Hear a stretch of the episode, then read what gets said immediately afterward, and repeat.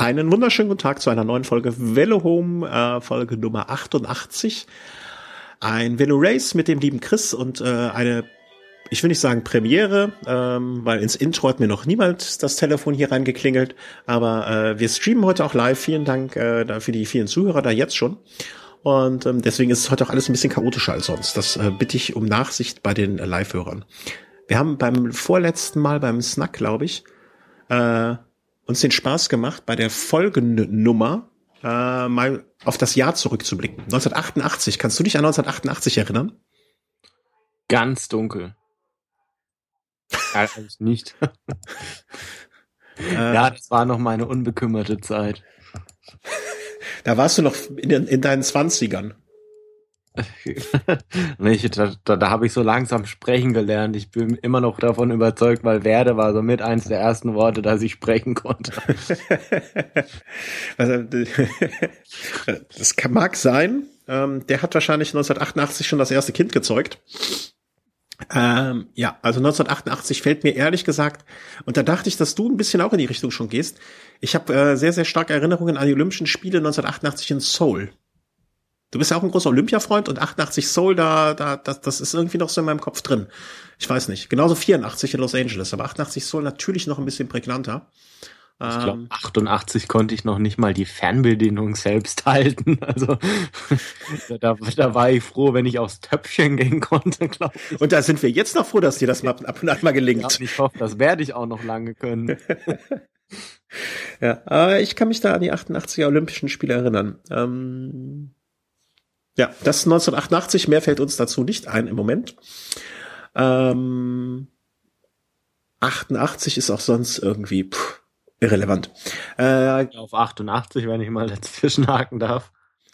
Ja, ist äh, in, in rechtsradikalen Kreisen halt auch so eine Zahl, die gern gesehen wird. Ne? Deswegen okay. ist einfach, da wollte ich jetzt drüber hinweggehen, aber da, das gelang mir jetzt wohl nicht.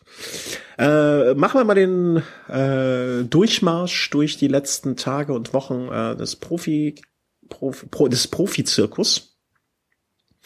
Ähm, und was sich da so ereignet hat, äh, hier im Chat kommen sogar noch neue Meldungen rein, jetzt gerade akut und schnell, äh, die wir dann brandheiß einbauen werden. Äh, danke dafür. Und ähm, wo fangen wir an? Sollen wir mal, beim letzten Mal haben wir die ganzen Profiteams so ein bisschen durch, durch die Bank durchgesprochen. Und wir haben im Nachhinein gesagt, ja, zwei Teams gilt es da eigentlich auch noch zu besprechen. Ähm, aus der also, jetzigen Sicht. Das letzte Mal haben wir ja noch das Team MTN Kobika noch, ja, als fast äh, World Tour Team würde ich es mal fast bezeichnen. Zumindest, wenn man die Verpflichtung sich anschaut. Mhm.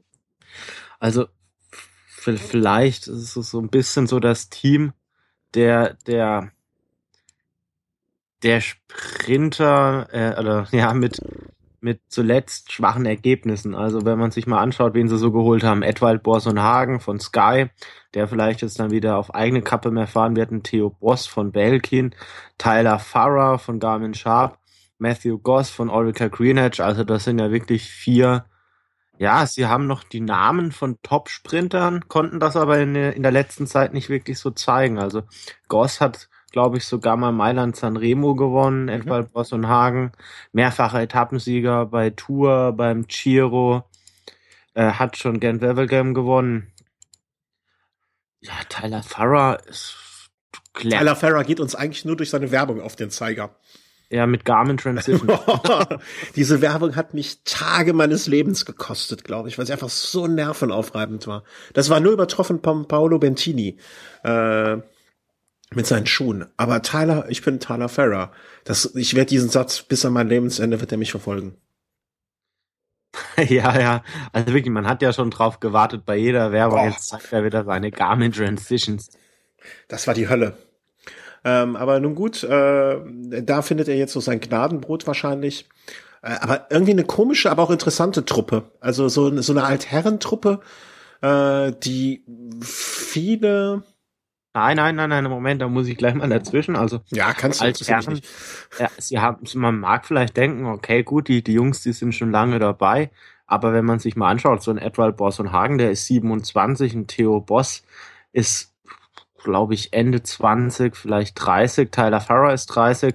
Matthew Goss ist auch 27, meine ich, oder, oder sogar noch 26. Also das sind ja doch Fahrer, die noch eine gewisse Zukunft vor sich haben. Aber die halt auch schon ein paar Jahre auf dem Buckel haben. Aber haben jetzt in den letzten Jahren äh, konnte keiner wirklich so, so richtig sein, sein voll, voll, volliges Potenzial da abrufen. Also Matthew Goss wurde von Michael Matthews da bei Orica Greenwich so ein bisschen der Rang abgelaufen. Tyler Farrar konnte auch nicht mehr so wirklich punkten. Und ein Edwald Boss und Hagen, der ist zwischen den, zwischen den Etappenrennenfahrern irgendwie ein bisschen untergegangen dazwischen. Äh, mit Altherrentruppe, das, da gebe ich dir, ja, liege ich nicht richtig, aber so eine, wie soll man das sagen? Äh, Linus Gerdemann hat da im letzten Jahr auch gut reingepasst. So eine, so eine Truppe von Leuten, ähm, denen man immer viel zugetraut hat und die auch hier und da mal einen Akzent gesetzt haben, aber nie so richtig, so richtig, richtig, richtig den Durchbruch geschafft haben. Ne? Ja, es sind jetzt schon auch viele Afrikaner noch im Team gewesen, die, die ganz neu auf dem europäischen Markt da auch waren, von denen man jetzt noch nicht so wirklich viel erwarten konnte. Aber man hat da schon einige interessante junge Leute dabei, wenn man da jetzt so an Mehavi Kudos denkt, ganz, ganz junger Afrikaner oder auch ein Louis Mentjens, der bei der U23 WM oder Amateur WM da mit einem Ausreißversuch da sah recht gut aus Mhm. Was ich schade finde generell ist, dass man dieses Projekt, als dass es deklariert wurde am Anfang, dass man Afrikanern da die Möglichkeit bieten will, auf höchstem Niveau Radsport zu betreiben, mhm. dass man davon fast so ein bisschen abrückt. Also der Großteil, also ich, ich sehe hier, äh, dass da acht Neuzugänge da sind. Äh, da sind sechs davon sind jetzt Europäer und es sind auch einige afrikanische Abgänge dabei. Mhm. Also man verliert da so ein bisschen vielleicht die Identität. Seine, seine Identität, klar, mhm. und das, wofür man eigentlich stehen wollte. Das, äh, ja, äh, ist es einerseits natürlich finde ich das schön, dass diese Fahrer äh, Goss, Farrer, äh, Hagen da irgendwie so noch äh, noch eine Unterkunft, eine Unterkunft bekommen, ist jetzt nicht ganz richtig, aber so eine Chance bekommen. Andererseits, äh, dieses, dieser Identitätsverlust äh, ist natürlich wieder auf dem anderen Blatt etwas weniger Schönes. Mal gucken, wo das jetzt so hingeht, ne? wie sich das entwickelt. Also, mh, hm, so sehr ich mich freue für die einen, umso trauriger finde ich es für die anderen. Und äh, ich, ich, ich finde es halt auch immer sehr, sehr schwer, dass, wenn halt so eine Mannschaft irgendwie ihre Identität beraubt wird, ähm, dass wie das so weitergeht und ob das dann auch für die Sponsoren dann noch äh, interessant wäre oder ist, äh, das Team weiter zu unterstützen. Ähm, ich muss gestehen, einen Fehler habe ich gemacht. Ich dachte, Fabian Wegmann wäre da auch untergekommen. Das liegt aber, glaube ich, daran, dass ich dachte, dass er jetzt im kommenden Jahr mit Linus Gernemann zusammenfährt, der ja dort gefahren ist, was ja dann auch wieder falsch war. Genau, die fahren, glaube ich, fürs dänische Cult Energy Team. Genau, genau, genau. Ihre. Ähm, da sind sie jetzt, äh, ja, da haben sie jetzt ihre Bleibe gefunden. Ja, Linus Gerdemann, da habe ich mir auch ein bisschen mehr erhofft, muss ich sagen, von, von, von seinem Comeback. Gerade in einem Team, in dem jetzt gerade im Bereich der Rundfahrt noch keine wirkliche Teamhierarchie besteht, hätte ich mir dann schon mal gedacht, dass er zumindest bei einer Vuelta am Start steht oder oder da auch in den Etappenrennen, die er, die er fahren konnte, dass er da mehrmals da vielleicht auch mal in, in Erscheinung tritt. Aber wenn er da am Start war, dann war er dann doch eher in einer Helferrolle, jetzt beispielsweise auch in der Türkei, bei der Türkei-Rundfahrt, hat er dann quasi für Mehavi Kudus gearbeitet. Mhm. Und da ist doch dann doch der, ja, so der Abstieg in der Teamhierarchie, es ist schon relativ schnell vonstatten gegangen und ja, seine beste Leistung war, glaube ich, noch äh, zu Beginn der Saison. Ich meine, es war gleich im, im Januar bei dieser, oder im Dezember noch bei Trofea Bongo Misali oder wie es heißt. Und es, die dann Louis. Welches Instrument? Also das war ja, ich weiß es nicht genau. Also das ist auch eine Rundfahrt, die mir dann das erste Mal wirklich äh, glaube, dass es sie überhaupt gibt, als ich gehört habe, dass da Linus Gerdemann wohl sein Comeback feiert. Da wurde er Fünfter. Mhm. Also das ist schon ein gutes Ergebnis. Allerdings äh, mit recht schwacher Konkurrenz, wenn man jetzt mal Luis Leon Sanchez da mal ausblendet. Ja, er hat es halt auch nie wieder so richtig geschafft, obwohl, was mir sehr, sehr leid tut für ihn persönlich, weil ich mochte ihn ja mal gerne. Ähm, aber diese Pause im Jahre 2013, das war wohl nicht so wirklich, mh, hm, Es gibt ja Fahrer, denen tut so eine Pause vielleicht mal ein Jahr ganz gut, aber ähm, bei ihm ist das wohl nicht wirklich so, äh, ja, äh, gut verlaufen.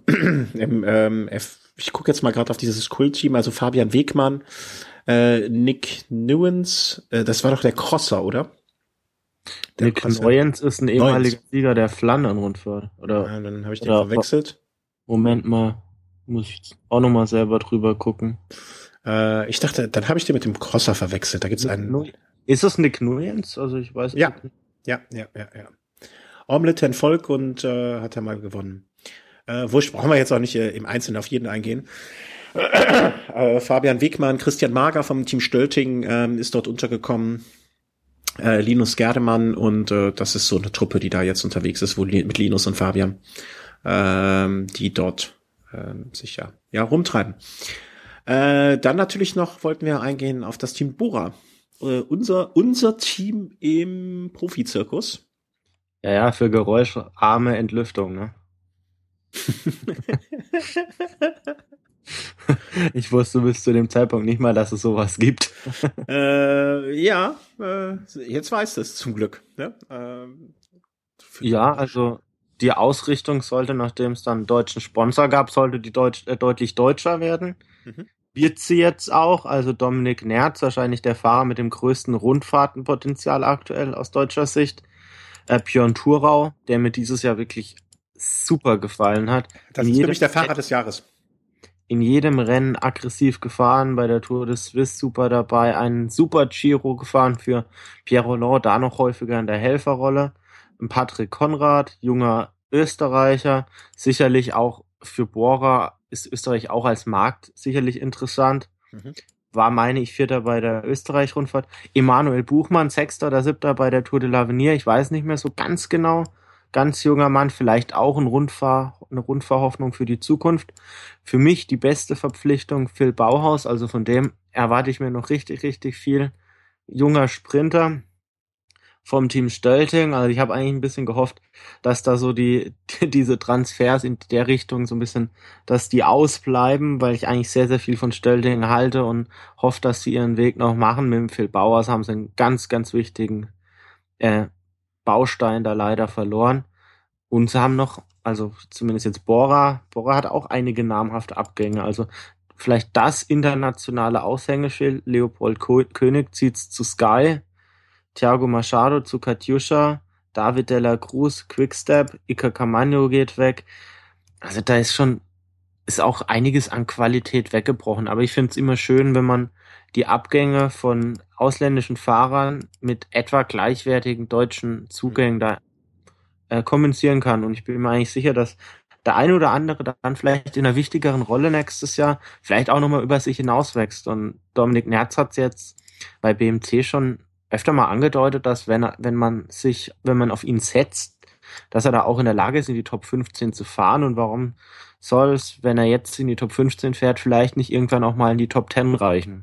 Ich glaube auch, dass diese ähm, Leopold König natürlich ein immenser Verlust, aber ähm, ich, ich glaube auch, dass ein Nernst und ein Thurau äh, jetzt schon sogar Tourer vielleicht noch nicht ganz, aber in ein, zwei Jahren möglicherweise, äh, und das Team ist ja auf Zukunft ausgelegt, ähm, so eine Lücke füllen können. Und äh, mir hat das sehr, sehr gut gefallen, dass sie da ähm, so ihr Zuhause finden. Ähm, ja, ich, äh, wir, wir wollten ja, wir werden ja zwischen Weihnachten und Neujahr wahrscheinlich noch mal so eine Jahresrückschau machen, aber ich will nicht, äh, also ich werde, glaube ich, kein großes Geheimnis aussprechen. Für mich so der Fahrer des Jahres äh, äh, aus deutscher Sicht zumindestens äh, ist definitiv Björn Thurau. Also eine unfassbare Überraschung, nicht Überraschung, sondern ähm, so ein bisschen was erwartet und das weit übertroffen worden, behaupte ich mal einfach, äh, einfach so. Ähm, also sehr, sehr, sehr toll. Vielleicht sollten wir ihn, sollten wir ihn das, äh, das werde ich ihm mal wissen lassen via Twitter oder irgendwie anders. Vielleicht freut er sich ja.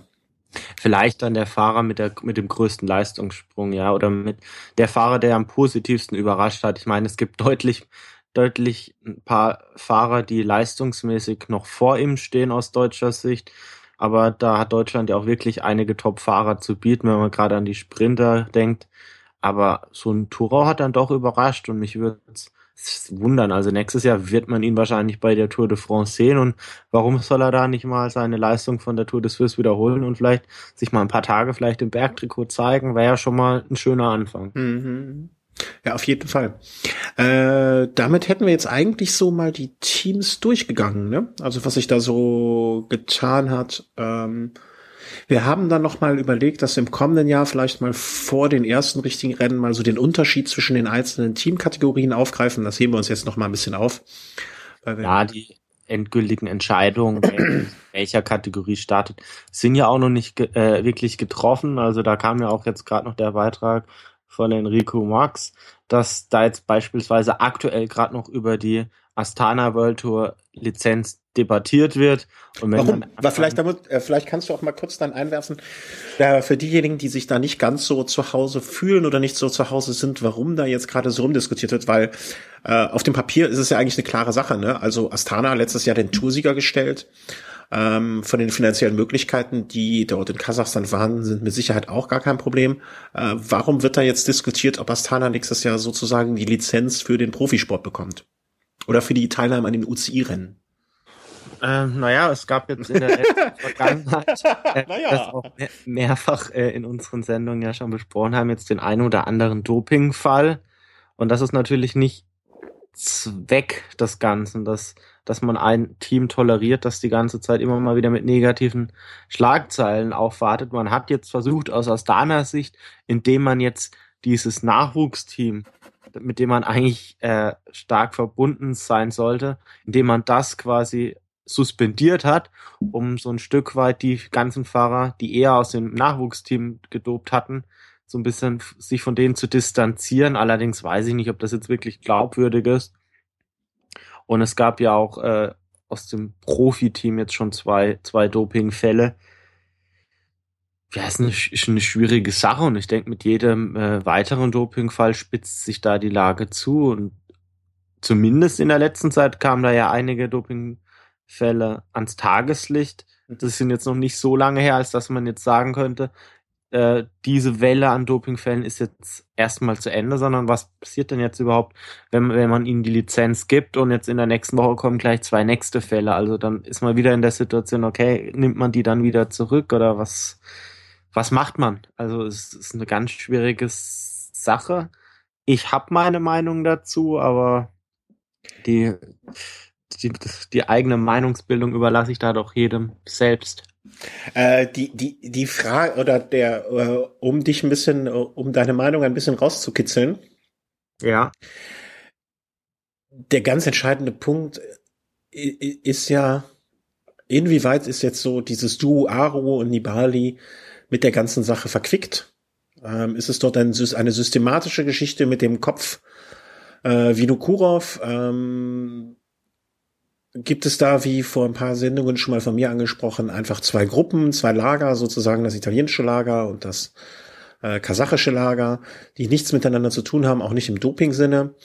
Ähm, wie weit kann man auch vielleicht einem Nibali und einem Aru einen Vorwurf machen, mit einer gewissen Naivität dran zu gehen? Oder ähm, es gibt ja das schöne Sprichwort, wer sich mit den Hunden schlafen legt, muss sich nicht wundern, wenn er mit Flöhen aufwacht.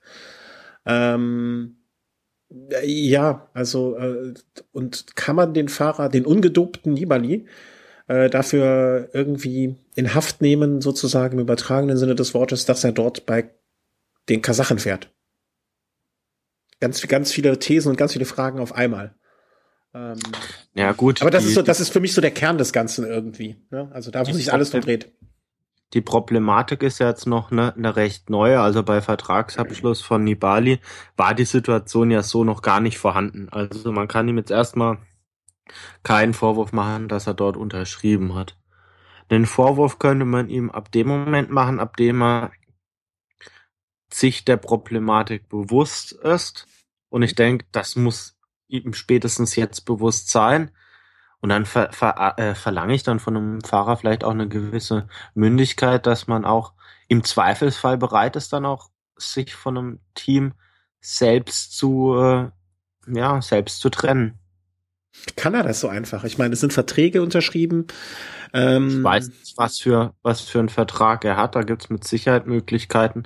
Oder er hat mit Sicherheit Ausstiegsoptionen, beispielsweise für den Fall, dass jetzt äh, Astana jetzt keine World Tour Lizenz erhält nächstes Jahr. Dann hat er mit Sicherheit eine, mhm. oder könnte ich mir vorstellen, eine, eine Ausstiegsmöglichkeit. Mhm. Und es ist halt jetzt die Frage, inwieweit er das dann auch äh, inwieweit er selbst bereit ist, dieses Risiko auch nächste Saison mitzugehen. Lass vor der Tour da zwei Dopingfälle auftreten, dann meiner Meinung nach gibt es dann keine zwei Möglichkeiten. Dann muss Astana der Tourstart beispielsweise verwehrt bleiben. Mhm. Aus meiner Sicht, weiß nicht, ob die jetzt rechtlich so durchsetzbar ist, die Entscheidung. Aber er kann natürlich jetzt nicht mehr sagen, nächstes Jahr, wenn nochmal was passiert. Er wusste von dem allem nichts und ihm betrifft das jetzt nicht. Also er weiß es jetzt und jetzt liegt es vielleicht auch an ihm, eine Entscheidung zu treffen. Mhm.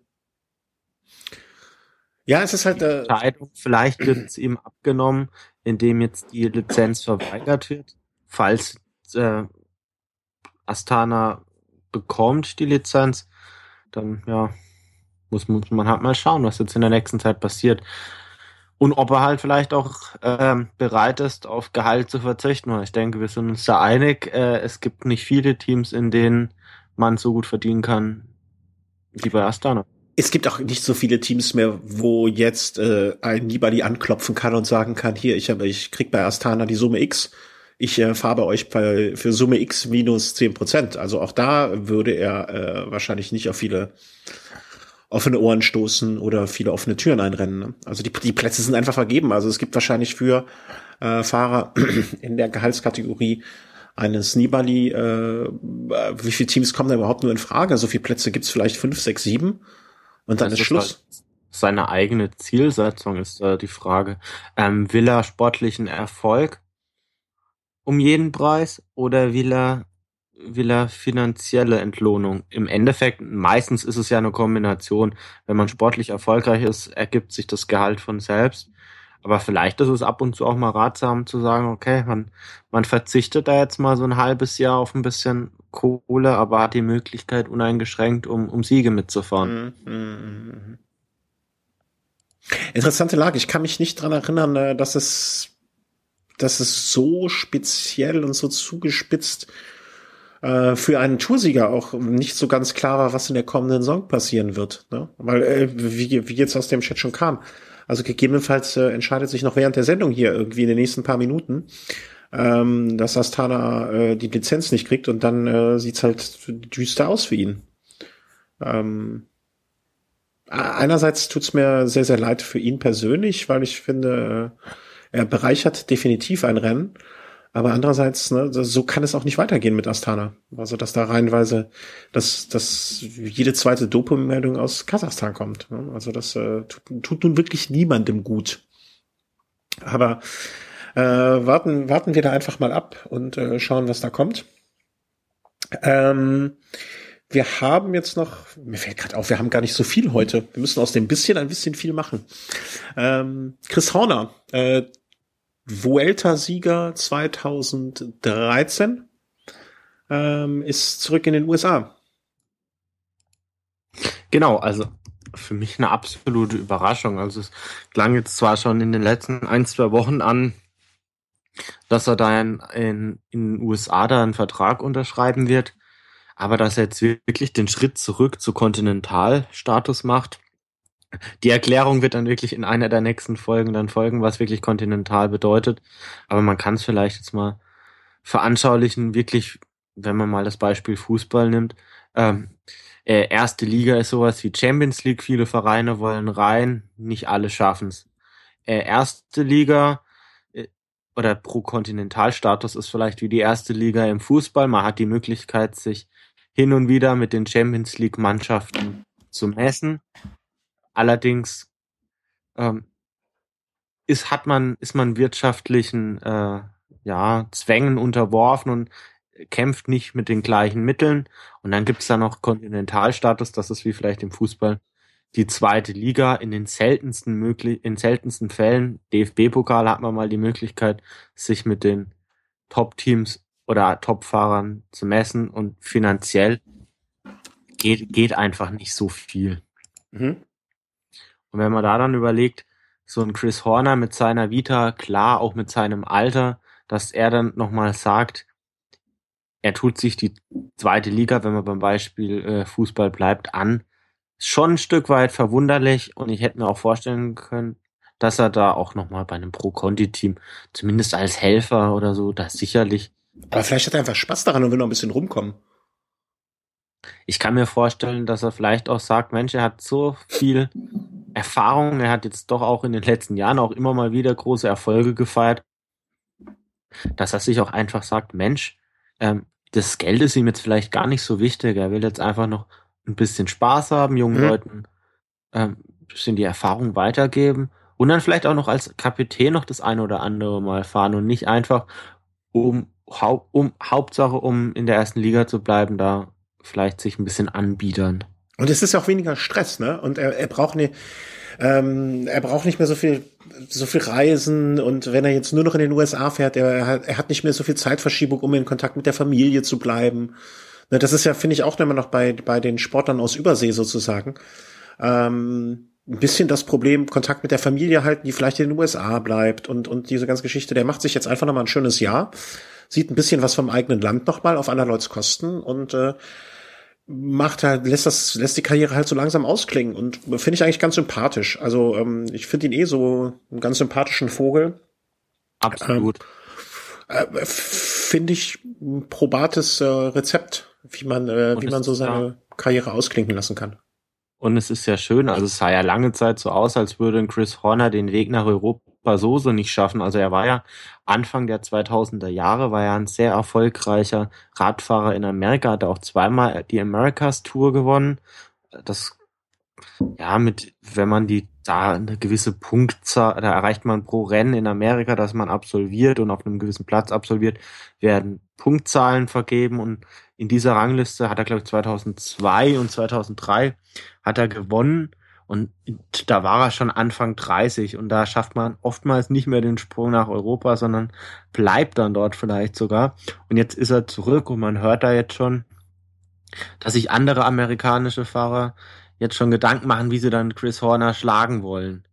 Weil natürlich schon ein gewisses Leistungsgefälle von Europa äh, hin in die USA dann halt doch schon vorhanden ist. Und mhm. da darf man dann wirklich gespannt sein. Also er hat bei der Tour angedeutet, dass er noch ein bisschen Pulver hat. Der hätte ja eigentlich gern seinen Vuelta-Titel verteidigt. Da hat es verletzungsmäßig leider nicht hingehauen oder beziehungsweise aufgrund ähm, von, von abnormalen Werten. Mhm. Und jetzt bin ich, bin ich da wirklich mal gespannt, ob er da zurückkehrt und vielleicht zum Abschluss der Karriere dann nochmal die Americas Tour gewinnt. Und es gibt, gibt ja auch noch einige Möglichkeiten, wenn man jetzt an die Kalifornien-Rundfahrt oder Colorado-Rundfahrt denkt, ist immer mehr aus Europa oder immer mehr Teams äh, suchen sich ja auch gezielt Rennen auf dem amerikanischen Kontinent aus. Und da gibt es mit Sicherheit noch die ein oder andere Möglichkeit, äh, einen Chris Horner auch aus Deutschland live im Fernsehen zu erleben. Und vor allen Dingen auch, ähm, das ist natürlich auch für den, für den, äh, in den letzten, ja, sagen wir mal drei, vier, vielleicht fünf Jahren äh, boomenden US-Sport, ähm, auch so ein bisschen natürlich eine Werbefigur. Ne? Du kannst also, der große Lance ist äh, weggebrochen, äh, wen, und äh, viele andere Helden aus dieser Zeit äh, haben einen Makel auf ihrer weißen Weste. Äh, da kann man natürlich dann vielleicht auch mal, hey, wir bei amerikanischen Rennen sagen, hier Chris Horner, unser Vuelta-Sieger und so, der dem Ganzen. Unser, ja, ja. Hm? und unsere junge Hoffnung.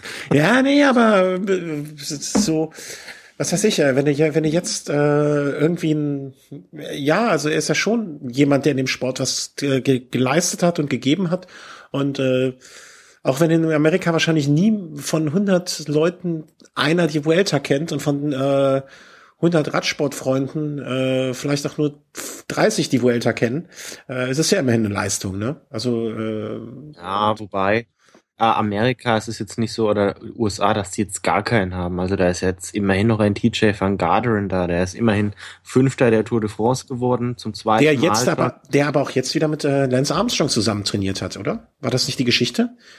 Ähm, die ich die Tage gelesen habe?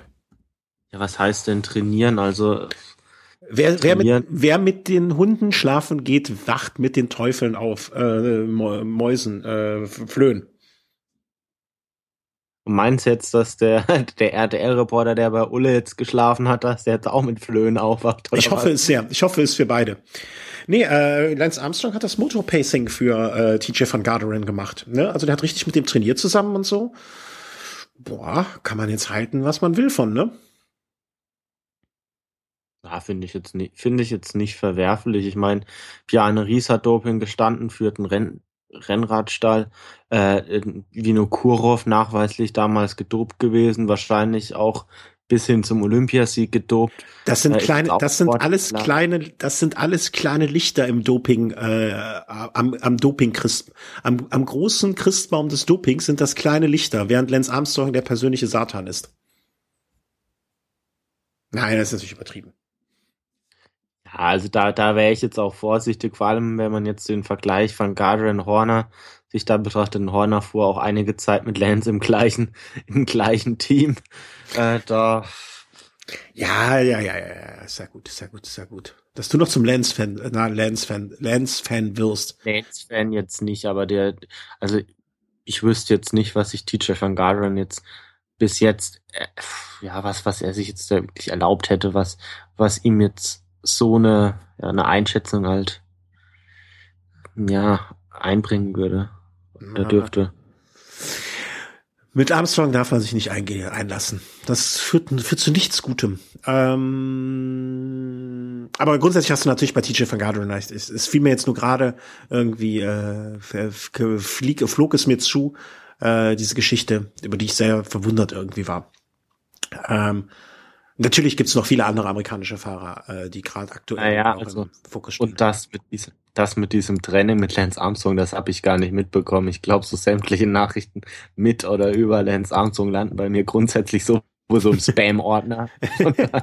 ist da der Niveaufilter, ist da eingeschalten und so. dann kriege ich sowas gar nicht mit. Dann entschuldige ich mich in aller Form dafür, dass ich dich damit belästigt habe. Eigentlich hast du auch recht. Eigentlich hast du, wir erwähnen den Namen nicht mehr hier in der Sendung, ab sofort. Wir nehmen zwei Namen nicht mehr, aber Mollema, äh, Armstrong ist mein Mollema. oh Gott. Ich, ich fand es übrigens äh, kurzer kurzer Einschub, ähm, sehr sehr interessant, dass immer wieder äh, also äh, wir machen das ja jetzt schon ein paar Sendungen, um genau zu sein, die 88. jetzt. Und ich glaube, alle, ich behaupte mal so 20, 25 äh, Sendungen kommt die Frage, an, an dich gerichtet, warum magst du eigentlich Mollema nicht? Und das finde ich eigentlich immer sehr, sehr schön, weil ich finde zum einen sehr, sehr schön, dass wir da. Hä? Ein Running Gag. Ja, aber es kommt ja immer, zum einen äh, erkennt man daran natürlich auch immer wieder, dass neue Hörer dazu kommen, die, der, die deine Abneigung noch nicht äh, kennen.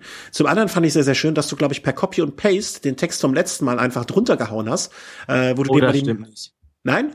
Nein, nein, nein, nein. Na, da habe ich mir wirklich Zeit genommen. Also ich will da ja auch niemanden verärgern und ich will auch deutlich zeigen, warum mein Kroll da jetzt wirklich ja, ja, ja, ja, ja. Das hast du wunderbar erklärt. Also das, äh, ich, ich finde, den Text kannst du durchaus per Copy und Paste nehmen, äh, weil der, der war sehr, sehr schön.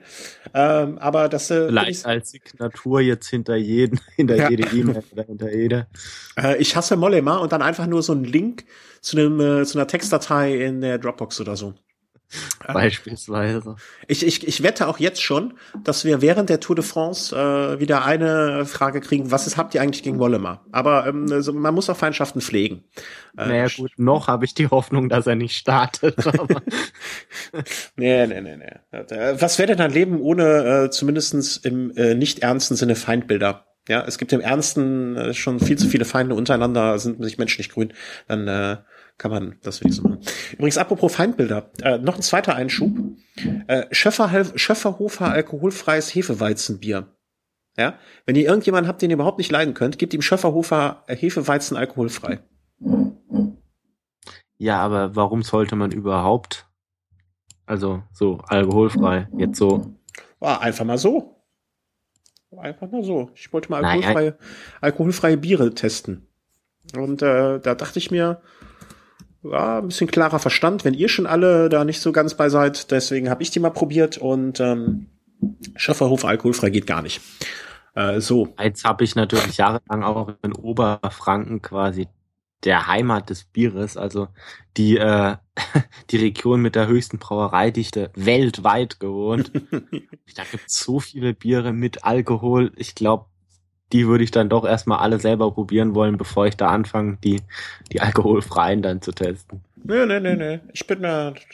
Als nächstes kommt jetzt äh, heute Abend, also ich habe bei der letzten Sendung mit dem äh, Markus auch schon ähm, alkoholfreies Bier Jetzt kommt Franziskaner alkoholfrei. Also ich bin auch schon sehr gespannt. Äh, wir schweifen jetzt völlig ab vom Thema, weil wir heute auch gar nicht so viele Themen haben.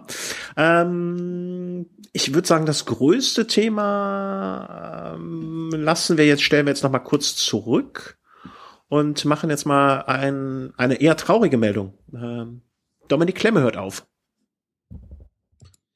Genauso, ja, hat sich über die letzten Jahre, möchte ich fast schon sagen, so ein bisschen angedeutet.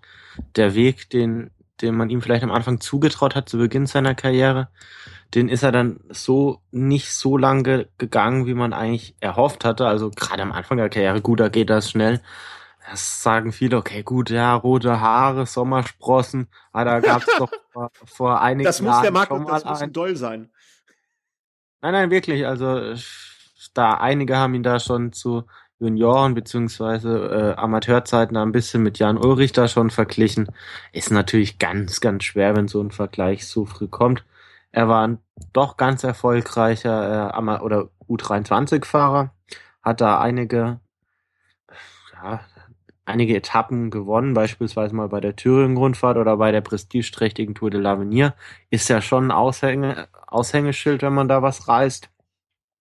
War U23-Meister, Mhm. Also alles, was, was auf eine gewisse Karriere dann hindeutet, auch die ersten Schritte im Profibereich waren recht vielversprechend, gleich beim Team Saxo Bank. Und eins kann ihm natürlich keiner mehr nehmen. Er hat für den ersten Erfolg beim Team Saxo Bank dann überhaupt in der Geschichte gesorgt. Mhm. Das war jetzt kein Cancellara, es war kein Schleck, sondern es war sein Sieg beim Eintagesrennen Le Samin oder Le Semain oder keine Ahnung, französisch-belgisch. ja, das ist nicht wichtig. Bin, bin, ich, bin ich ein bisschen überfordert. Ja, aber danach kam nicht mehr viel. Also er hat mal eine sehr, sehr gute Leistung aus meiner Sicht bei Paris-Roubaix gezeigt, noch in den Anfangszeiten beim Team Saxo Bank.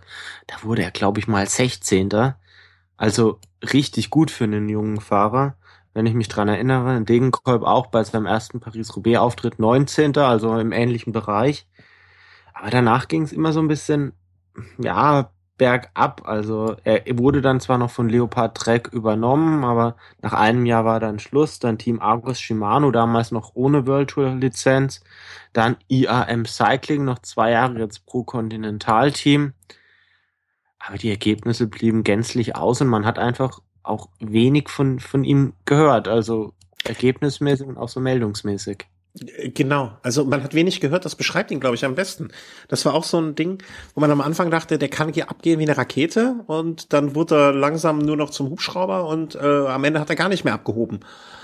Ähm, auch immer so einer, wo man denkt, na, komm, komm, komm, komm, aber irgendwie hat es nicht geklappt und eigentlich schade für ihn, aber ich finde andererseits auch immer sehr, sehr, ähm, wie alt ist er jetzt? 27? Er ist 28. 28? Ähm, ich, ich finde aber auch andererseits äh, sehr, sehr gut, wenn solche Fahrer dann irgendwann mal sagen, ey, ich habe es jetzt bis 28 versucht, ich habe es nicht geschafft, bevor ich mir jetzt hier, äh, bevor ich jetzt irgendwie noch die nächsten Jahre es weiter versuche, vielleicht in Zweitligateams fahre und äh, irgendwie nicht aus den Schuhen komme, ähm, dann mache ich es doch jetzt lieber so jetzt den Einstieg in die zweite Karriere. Und äh, das, das, ja, finde ich eigentlich ganz gut. Also ähm, will jetzt, äh, ich, ich sehe gerade, er will jetzt äh, beim Mountainbike-Rennen mitmachen, sein Abi nachholen und so. Also alles Gute dafür irgendwie. Also das, äh, ja, also gute, gut, lieber den, äh, lieber jetzt so ein Ende mit Schrecken oder oder einen Absprung schaffen, anstatt dann äh, Mitte Mitte 30 vor dem Nichts stehen. Ja, und der Name Klemme ist ja jetzt dann auch noch nicht ähm, völlig aus unseren Köpfen raus. Also das heißt, sein Bruder ist ja noch aktiv, ist ein recht, ich sag mal jetzt äh, recht annehmbarer Sprinter, ist noch einige Jahre jünger, zwar nicht auf dem Niveau von John Degenkolb oder oder einem, einem, eines Marcel Kittel, aber doch so gut, dass er jetzt in den letzten ein, zwei Jahren immer mal wieder in den Meldungen auftaucht und da das eine oder andere. Äh, meinst du Daniel, Daniel Klemme? Daniel Klemme, genau. Ja, der ist, hat auch aufgehört. Oh, Oh ja. gut, das hatte ich jetzt noch gar nicht auf dem Schirm. Dass ja, frag mich doch einfach, wenn du ein bisschen was äh, wissen möchtest, was bei den Profis und so los ist, kannst du einfach mal kurz bei mir durchklingeln, äh, dann sage ich dir immer Bescheid. Ja, ja, Büro vom Radsport Insider Nummer eins. Christian, ja. Ja, gerne. Also gar, keine, gar kein Problem. Meld dich gerne. Ja, ja, natürlich, okay. Ich werde dich kontaktieren. Ähm, jederzeit, jederzeit, jederzeit. Ähm, ja, also die Klemme ist äh, alle Wortspiele, die mir jetzt einfallen, äh, verschweige ich mir, verschweige ich euch, äh, sind damit raus. Ja, alles Gute für die Zeit nach dem Radsport. Jetzt mal ganz vereinfacht gesagt. Ähm, ein schönes Erlebnis hatte ich noch mit, mit Dominik Klemme bei der Bayern-Rundfahrt 2000, wann war das? 2010 müsste das gewesen sein. Bayern-Rundfahrt, Etappenort damals Bayreuth. Mhm. Ich habe da vorbildlich, habe ich meine morgendlichen Vorlesungen geschwänzt, um es ist ja, es ist ja doch noch was aus dir geworden. Genau, um, um zum, Spa äh, zum Start zu gehen. Und da war relativ wenig los. Also es war eine ganz witzige Geschichte. Die Fahrer sind da alle einzeln gekommen, waren insgesamt vielleicht 50 50 Zuschauer morgens beim Einschreiben da. Es wurde einfach viel zu wenig Werbung damals gemacht. Da standen die Fahrer da so rum und dann habe ich ihn dann gefragt, ob er mir ein Autogramm gibt und das hat er dann auch gern gemacht. Ganz witzig war es bei den Basken vom Team Euskaltel. Da habe ich mich dann halt vor den Bus gestellt und wollte äh, wollte Autogramme damals unter anderem in dem Team. Dann glaube ich, äh, Igor Anton ist da mitgefahren damals bei der Bayern Tour und ich glaube noch Igor Martinez, wenn ich mich da nicht irre. Ich habe mich da vor den Bus gestellt mit dem Ergebnis, dass die glaube ich irgendwie Angst vor mir hatten. Die sind lieb ohne Ende, bis sie dann irgendwie gemerkt haben, ey Scheiße, wenn sie jetzt nicht rauskommen, da kommt der rein. dann, dann, dann, dann geht das Rennen ohne sie los. Und dann, das sind sie dann wirklich rausgekommen und der, der Busfahrer, als er dann gemerkt hat, ich komme in friedlicher Absicht, da hat er mir dann sogar noch so ein kleines Heftchen von ihnen in die Hand gedrückt. Das war noch ganz nett und man kam da auch wirklich mal schön ins Gespräch. Also ich habe da ein paar Worte mit Peter Felitz damals wechseln können und mit Maxime Monfort, damals noch beide äh, im Team, was war's, Highroad oder ja, ich glaube Highroad war das damals noch. Mhm. Und auch der Ete Zabel war da rumgestanden. Also war eine sehr, sehr nette Atmosphäre, denke ich immer wieder gern dran zurück. Ja, wenn wir dann schon mal dabei sind, äh, die Bayern-Rundfahrt hat ja auch ihr ihre Strecke bekannt gegeben, um es mal so zu sagen. Und äh, du warst, glaube ich, jetzt schon mehrfach da. Und ähm, geschätzter Kollege Enrico war ja auch schon oder berichtet regelmäßig von dort. Ähm, ist das die Rundfahrt, äh, um Fahrer anzufassen? also äh, mit, mit Stars zum Anfassen? Kann man das, das irgendjemand hat, habe ich da irgendwo habe ich irgendwann mal diesen Satz so gelesen. Und immer wenn ich Leute davon sprechen höre, neige ich dazu zu sagen, das scheint wohl wirklich zu sein. Also ich habe da jetzt zwei gänzlich unterschiedliche Erfahrungen, oder was ist gänzlich unterschiedlich, so stimmt's jetzt nicht. Ich habe zwei Etappen der Bayern-Rundfahrt mir angeschaut. Das war ähm, einmal in Bayreuth das besagte Erlebnis, beziehungsweise da habe ich mir sogar Finale und am nächsten Tag Start angeschaut. Und dann war das nochmal bei in Bamberg vor, ich meine, das war vor zwei Jahren, meine ich, als Finale der Bayern-Rundfahrt in Bamberg war, oder vielleicht mittlerweile sogar schon drei Jahre. Ich bin mir nicht mehr ganz sicher. Auf jeden Fall ist es natürlich immer ein Unterschied, ob man beim Etappenfinale dabei ist oder jetzt beim Start, beim Start beispielsweise, das war unter der Woche, da, da war so gut wie nichts los. Also da hätte man wirklich, äh, äh, hätte man wirklich mit jedem da ins Gespräch kommen können. Mhm. Aber jetzt so Bamberg äh, und Bayreuth nach dem nach dem Zieleinlauf, da, da musste man dann schon ein bisschen Geduld haben. Wenn man die Geduld mitgebracht hat und wirklich gewartet hat, bis die Fahrer so ein bisschen runterkamen. Dann sind die auch aus den Bussen raus, haben da auch unter äh, Autogramme geschrieben. Ich habe da Autogramme in Bamberg von Thomas Vöckler beispielsweise mir geholt. Äh, Fabian Wegmann sowieso immer offen für alles. Dem, der, mit dem konnte man Bilder machen. Ganz, ganz netter Mensch. Ich kann es immer nur wieder wiederholen. Und man hat da wirklich mit einigen Fahrern äh, sogar ein paar Worte wechseln können ein schwieriges Verhältnis hatte ich oder hatten generell, glaube ich, die Leute in Bamberg gegen, mit, mit Fabian Cancellara. Der ist auf der Schlussetappe damals ausgestiegen und er hat sich ins Auto gesetzt, Tür zugemacht und wollte von keinem irgendwie was auch nur hören. Mhm. Also da hätte ich mir dann vielleicht erhofft, dass er dann auch mal sagt, Mensch, er steigt nochmal aus, schreibt ein paar Autogramme. Im Endeffekt sorgen ja auch die Fans dafür, dass, dass die Aufmerksamkeit da ist und er mit seinem, äh, mit seinem Job dann auch Geld verdienen kann. Das fand ich sehr schade. Ansonsten kann ich eigentlich über die Bayern-Rundfahrt nur Positives berichten. Mhm. Ähm, das ist, liegt dann aber vielleicht auch eher an der, da, da kann die Rundfahrt ja nichts für, ne? Wenn der Herr Cancellara vielleicht äh, an dem Tag einen schlechten Tag hatte oder generell eine äh, etwas launischer ist, Mai. Da äh, solche Leute gibt's halt immer und äh, man, man sollte dann halt vielleicht eher immer das Positive eines Wegmanns oder eines Klemmes denken, anstatt äh, äh, den Sparta, Spartacus äh, als Maßstab zu nehmen, hoffentlich. Äh, aber ähm, das familiäre wird da immer groß geschrieben und ähm, es ist ja auch eine, ich sag mal, je nachdem, wo man in Bayern wohnt, sind es ja auch kurze Wege, dass man äh, zu, zu, zu Start fahren kann, zu Ziel fahren kann und äh, das wirklich nicht so weit ist. Ähm, wir können ja vielleicht mal schauen, ähm, nächstes Jahr. Ich, was man noch sagen kann, also du hast das Thema familiärer Umgang oder Fahrer zum Anfassen ja schon angesprochen.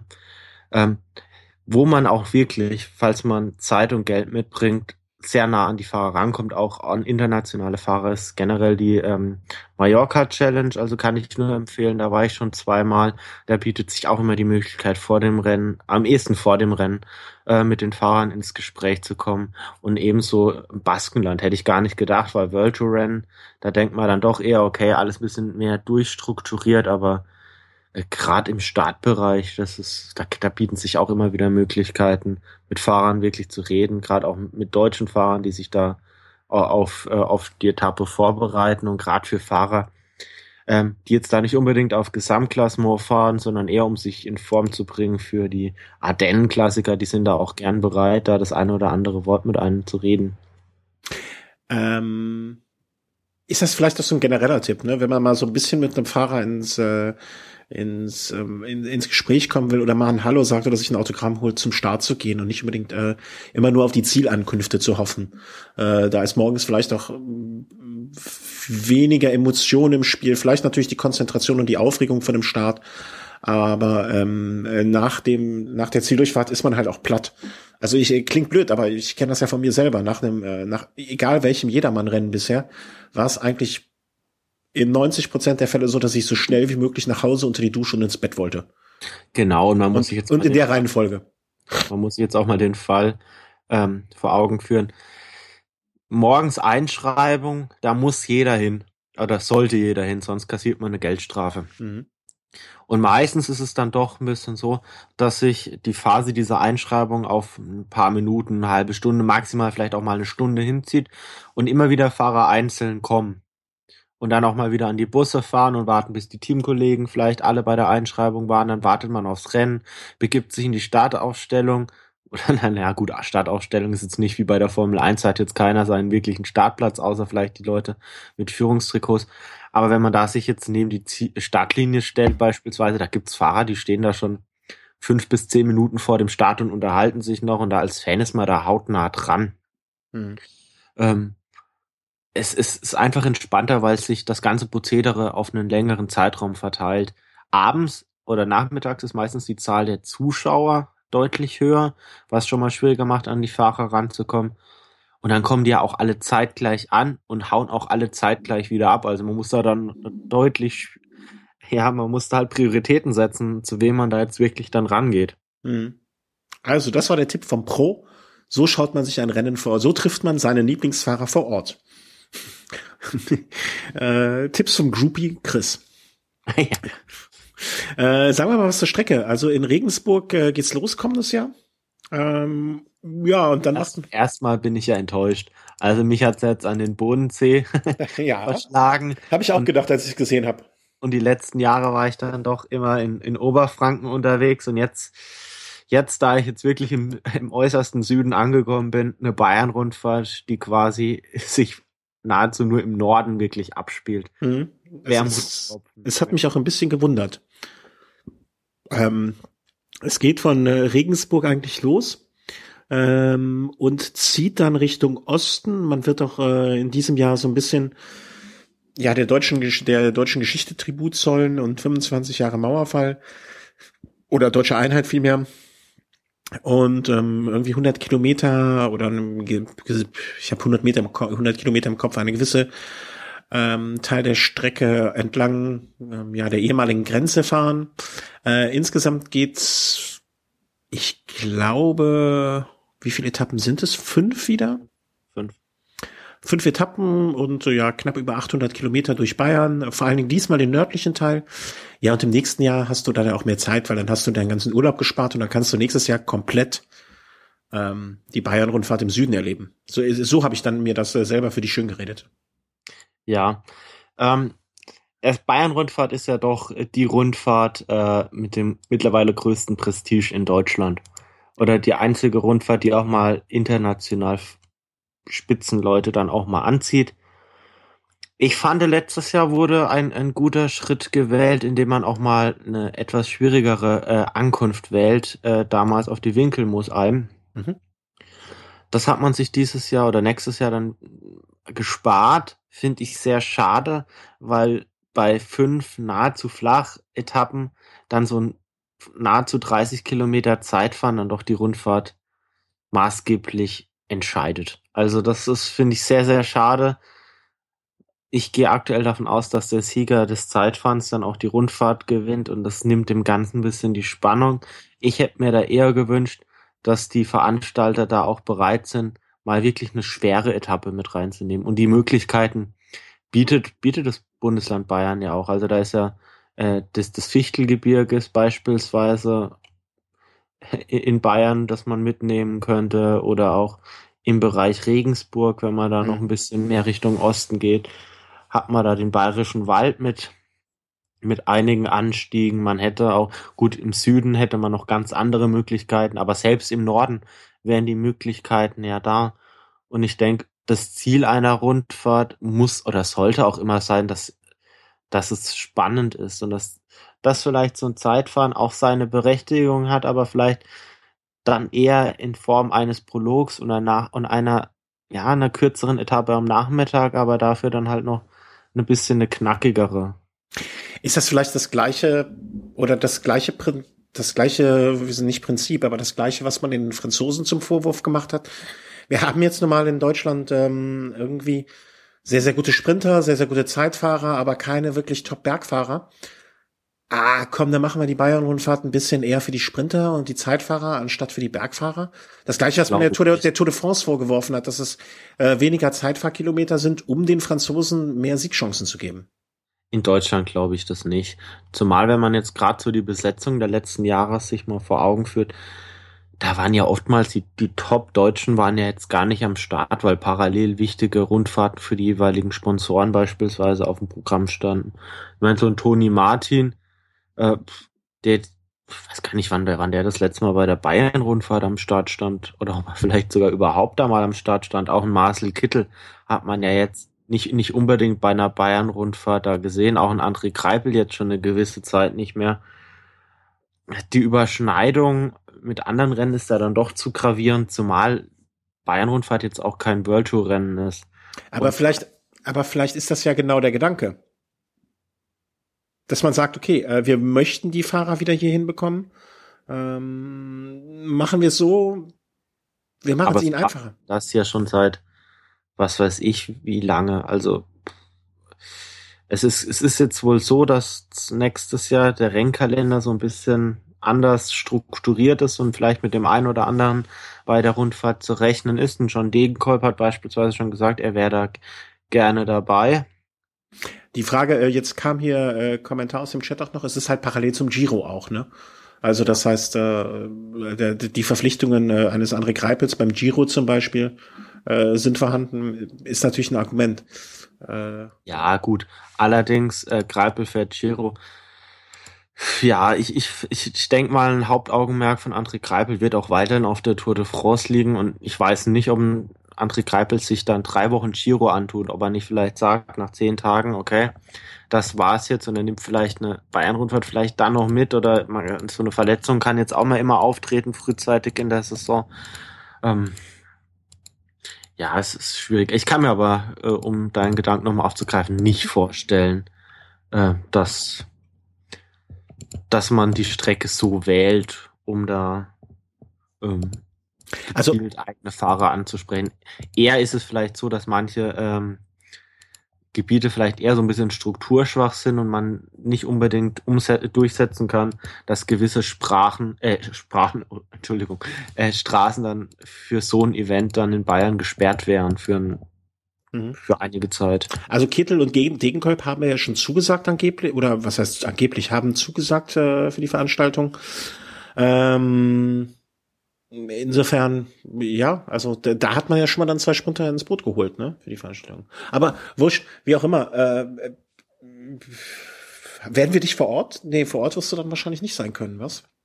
Ach, das war, das weiß ich noch nicht. Also ich habe schon Mai, Juni habe ich so den einen oder anderen Termin in meiner alten Heimat Bayreuth. Mhm. Und wenn man das dann irgendwie verbinden kann, ist, ist das auf jeden Fall ein Ziel. Allerdings ist jetzt aus meiner aktuellen Sicht so der Weg nach Österreich oder auch in die Schweiz jetzt nicht unbedingt äh, weiter als jetzt nach Franken. Und dann ist es für mich auch äh, lukrativ mal zu sagen, hey, Tour de Suisse war ich noch nicht oder Österreich-Rundfahrt nimmt man mal mit. Tour de Romandie vielleicht. Alles Rennen, die ich mir mal gern anschauen würde und wenn es zeitlich reinpasst. Du sitzt wie die Made im Speck. Naja, geografisch vielleicht. Ja, ja, ja, alles andere wäre auch anmaßend, äh, anmaßend äh, da, da, darüber äh, so zu, äh, äh, wie soll man sagen, zu urteilen, nicht so, so drüber zu sprechen. Ähm, ja, also eigentlich äh, jetzt für so eine saure Gurkenzeit haben wir jetzt schon fast eine Stunde. Das ist ja schon gar nicht so schlecht. Ähm, das war eigentlich unsere große, äh, unser Jahr 2014 mit dem Velo Race, ne? Fast. Richtig, fast, also fast. Es, gäbe, es gäbe da jetzt noch einige Themen, beispielsweise mal so ein Überblick, nochmal, wie, wer ist noch auf dem Transfermarkt wirklich noch verfügbar, was kommt hau raus, hau raus, wenn du hast.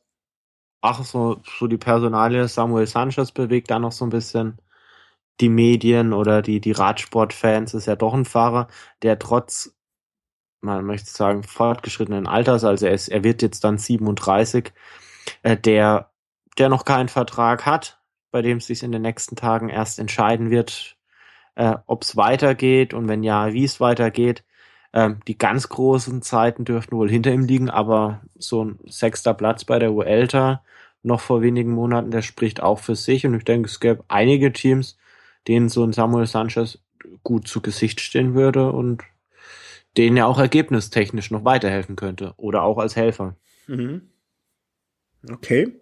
Ähm, ehrlich gesagt, den habe ich, das ist jetzt natürlich einer von den Fahrern, den du als Spanien-affiner Fahr, äh, Fahrerfreund, Fahrerfreund, äh, nicht ganz so, also näher stehst, als ich es jetzt zum Beispiel. Ähm, ähm, wir haben aber noch geplant, vielleicht sollten wir da auch kurz drüber sprechen, äh, Ende des Jahres, also so, weißt du eigentlich, woher die Formulierung zwischen den Jahren Oh, da, da bin ich jetzt überfragt. Keine Ahnung. Ich auch nicht. Also so zwischen den Jahren äh, noch unseren großen Jahresrückblick zu machen. Ähm, wir haben da auch noch, äh, wenn ich nicht versterbe bis dahin. Ja. Ähm, äh, ja, wenn ich das, wenn ich es noch schaffe bis dahin, schon ein bisschen so angedacht, äh, dass wir zwischen die alte und neue Jahr gleich zwei. Ähm, also genau, wir machen eine eine Sendung mit äh, zwei Personen äh, mit zwei Personen am Mikrofon und einer dritten Person als Gast dazu. Wollen uns terminlich jetzt noch nicht festlegen, so genau, weil das auch vielleicht, äh, vielleicht ist die Wetter schön und da kann man mit die Radl fahren oder vielleicht ist die Wetter schlecht, kannst du nicht mit die Radl fahren und kannst die ganze Zeit nur sprechen über die Radl fahren. Ähm, aber zwischen den Jahren wird es dann noch einen letzten Velo Race geben, äh, wo wir dann so unser, unser Profi-Jahr also nicht unser Profijahr als Profi, sondern unser, unsere Sicht des Profijahres mal zusammenfassen. Und vielleicht küren wir dann ja wirklich sowas wie den Radsportler des Jahres aus deutscher Sicht überhaupt. Was war jetzt die schönste Szene? Was hat uns begeistert? Oh ja, genau. Wer war das erfolgreichste Team aus unserer Sicht? Und vielleicht zum einen vielleicht rückwirkend auf das Jahr 2014 und wie sind vielleicht unsere Erwartungen 2015? Wer wird der Fahrer, der uns vielleicht am positivsten überrascht? Äh, bei wem sind wir eher kritisch und generell so ein kleiner Ausblick dann auch schon. Also ich, ich, ich, ich, ich weiß jetzt schon, auf welchem Fahrer ich mich 2015 am meisten freue und welcher Fahrer mich 2015 wahrscheinlich am positivsten überrascht. Gut, das, aber das wäre jetzt schön. Christoph, Christopher Berberich, du bist es, du wirst uns 2015 ganz grandios auf dem Fahrrad überraschen. Bergab, ja. Ja, äh, da bin ich ganz sicher. Nee, aber das, äh, und äh, da, ich finde, das, da machen wir jetzt, äh, da, da machen wir, ähm, da machen wir jetzt direkt noch eine Umfrage draus. Und zwar, also ich würde jetzt vorschlagen, wir küren natürlich den Fahrer des Jahres, wir küren die äh, so irgendwie der der Newcomer des Jahres oder die der, derjenige, ne, also vielleicht wer die Sendung jetzt bis jetzt gehört hat, weiß schon was. Also wir küren den Fahrer des Jahres, den Newcomer des Jahres, der ja nicht unbedingt neu sein muss, aber der sich dann vielleicht auch richtig erst durchgesetzt hat. Und vielleicht können die Hörer so in den Kommentaren noch zwei, drei Kategorien vorschlagen, die es äh, so geben kann. Zum Beispiel Mannschaft des Jahres natürlich, Rücktritt des Jahres, Pfeife des Jahres, Pfeife des Jahres finde ich auch ganz gut. Schwätzer des Jahres. Schwätzer des Jahres. Ganz vorne mit dabei. Wer? Da wären wir beide ganz vorne mit dabei. Nee, äh, hatte ich jetzt auch gerade einen äh, Schwätzer des Jahres, ist auf jeden Fall Oleg Tinkoff. nein, nein, nein, nein, nein, nein, nein, stimmt gar nicht. Alonso. Alonso, ja, richtig. Ich glaube, und Alonso, ich glaube, das ist auch so ein Titel, selbst wenn das ein Wanderpokal wäre. Also er wäre jetzt wahrscheinlich noch einige Jahre in seiner Hand. ja, genau. Der kann ihn nach drei Jahren behalten, wie früher den WM-Titel. ja. Er hat den dieses Jahr schon das dritte Jahr, deswegen darf er ihn behalten. Ähm, sehr, sehr schön. Ich sehe schon, wir werden, glaube ich, ganz viel Spaß haben und äh, ich glaube auch der Gast, äh, den wir jetzt namentlich noch nicht nennen, wird auch ähm, ein bisschen Spaß dabei haben. Ja, es war ein wunderschönes Jahr mit dir, Chris. Es waren viele schöne Sachen. Ähm, aber wir haben ja nächste Woche noch unseren Velo Snack, äh, wo du ja auch dann mit dabei sein wirst, ausnahmsweise mal, am äh, nächsten Donnerstag. Da machen wir ja unsere Weihnachtsfeier. Ähm, so öffentlich. Ja. Da wird dann noch Glühwein vorher gekauft. Da wird Glühwein vorher getrunken, ähm, da wird mit kleinen Spekulatius-Männerchen gebaut und äh, so ganz viele Sachen. Also äh, wenn ihr nächste, in der nächsten Woche, ich kündige das jetzt auch noch schon mal an, ähm, in der kommenden Woche nicht am Mittwoch, ähm, sondern wegen privaten Terminen am Donnerstag, den 18. Ähm, gibt es äh, dann ein Velo-Snack, Velo-Home, Weihnachtsfeier, Gedönse und ähm, hier kam jetzt aus dem Chat noch die Anmeldung Mountainbike-Bereich vielleicht auch etwas äh, des Jahres zu küren. Ähm, das ist ganz einfach. Äh, ich kenne mich im Mountainbike-Bereich überhaupt nicht aus und ich kann auch gar nicht fahren. Also ich kann auch kein Mountainbike fahren. Der Chris weiß noch nicht mal, was ein Mountainbike ist. Oh, so stimmt das jetzt nicht. Doch, doch. Ähm, allerdings ist es natürlich ein Thema, mit dem man sich gerade im Winter vielleicht ein bisschen Zeit hat, können wir uns da auch ein bisschen mehr vielleicht sogar mit befassen, weil das ist ja doch eine Saison, die jetzt quasi im Vergleich zur Rennradsaison jetzt quasi losgeht und in den Startlöchern steht. Und ja, gerade in Belgien ist das ja doch, doch ein bisschen populärer. Ja. Wenn ich jetzt nicht total Nee. In Belgien ist das populärer. Was für ein Schwachsinn. In Belgien ist der Mountainbike-Sport. So, wir brechen die Sendung hier ab. An dem Punkt äh, kann ich, muss ich den Leiter Ende führen. Ich bedanke mich ganz herzlich fürs Zuhören. Äh, wünsche euch noch einen schönen Tag, eine schöne Adventszeit und verbleibe mit dem Schlusswort. In Belgien ist das Mountainbike populär und in Bayern wird gekrost. Schönen Tag noch. Ja, ja, Gott, oh Gott, oh Gott.